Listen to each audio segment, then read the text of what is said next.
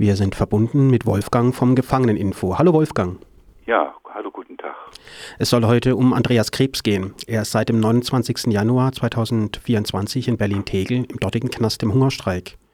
Bevor wir aber auf den Hungerstreik selbst kommen, stell uns doch bitte Andreas kurz ein bisschen vor. Ja, also Andreas ist so, ich glaube, Anfang 50. Er war oder er ist seit 24 Jahren im Knast, also nicht die ganze Zeit unterbrochen er war in Deutschland, aber auch italienischen Knästen und ist jetzt seit Mai in Berlin-Moabit. Und er hat ein, er bezeichnet sich als Knastrebell, wie er auch, und er hat ein Buch rausgebracht, das ist seine Biografie, das heißt Taifun. Ja, und wie gesagt, er befindet sich ja jetzt seit Ende Januar in Berlin-Tegel im Hungerstreik. Könntest du ein bisschen was erzählen, warum er sich im Hungerstreik befindet, wo da die Forderungen also, sind und was die Missstände sind? Was er jetzt angegeben hat, es gibt ein Schreiben, was äh, auch äh, bekannt ist auf Intimedia unter anderem. Mm, und zwar, ähm, er ist im Hungerstreik wegen der Zensur. Er, er ist im Hungerstreik wegen, wegen der Zensur. Und zwar bekommt er das Gefangeneninfo nicht und auch die Rote Hilfe Zeitung nicht.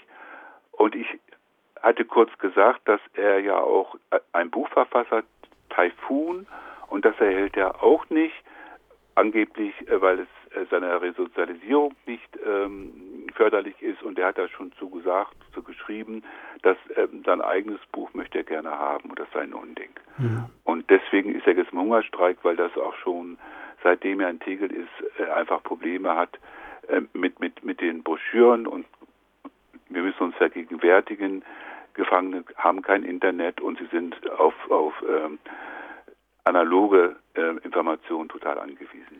Und wie sind so deine Erfahrungen mit Hungerstreiks in der jüngeren Geschichte in deutschen Knästen? Wie reagieren da die Haftanstalten?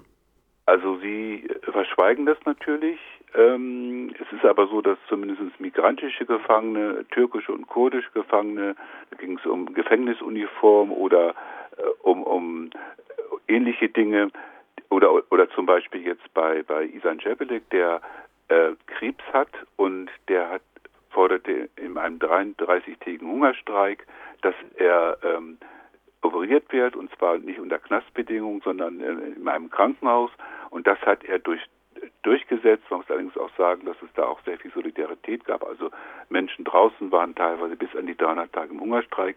Also es ist für die Gefangenen, das, das sehen wir so, das sehe ich so, ein legitimes Mittel, oft das einzige Mittel, um seine Rechte oder, oder überhaupt grundlegende Sachen ein, ein, einzufordern oder zu erkämpfen. Das geht nur durch Kampf und für die Gefangenen ist es sehr oft der Hungerstreik. Und wie kann man jetzt Andreas in der JVA Tegel konkret unterstützen? Was würdest du da sagen? Also Mensch kann ihn schreiben.